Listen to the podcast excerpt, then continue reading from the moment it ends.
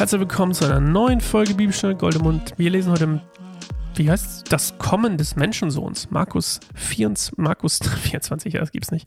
Markus 13, 24 bis 27. Ach, ich darf nicht lachen, ey.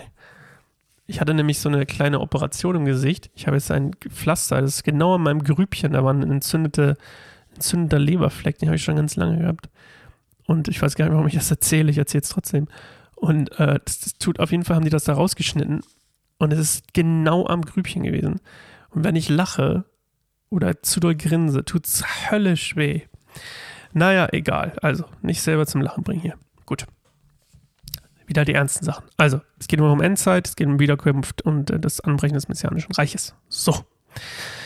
Doch dann, nach jener Zeit der Not, wird sich die Sonne verfinstern und der Mond wird nicht mehr scheinen. Die Sterne werden vom Himmel fallen und die Kräfte des Himmels werden aus dem Gleichgewicht geraten. Und dann wird man den Menschensohn mit großer Macht und Herrlichkeit in den Wolken kommen sehen.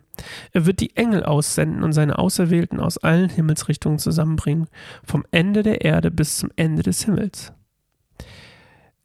Ich habe das 50 Mal gelesen und ich habe keine Ahnung, was ich euch dazu erzählen soll. Es ist irgendwie einfach alles klar. Er sagt es ganz deutlich, die, die, die Sonne verfinstert sich, Mond wird nicht mehr scheinen, Sterne fallen vom Himmel, Kräfte des Himmels werden ausgerüstet. Also quasi alle Naturgesetze sind außer Kraft und der Herr der Herrlichkeit kommt zurück. Gut, dass ich die Folge ein bisschen ausgeschmückt habe in meiner kleinen Geschichte hier über meinen äh, ausgeschnittenen Leberfleck. Entzündeten Leberfleck. Ähm, denn mehr habe ich nicht zu erzählen. Wir sehen uns morgen wieder. Habe ich irgendwas vergessen? Nö. Auf jeden Fall, Jesus kommt wieder und dann ist es vorbei mit dem, äh, mit dem, was da war. Und dann kommt Jesus zurück und dann ist es wieder schön. So, wir sehen uns morgen wieder. Ciao.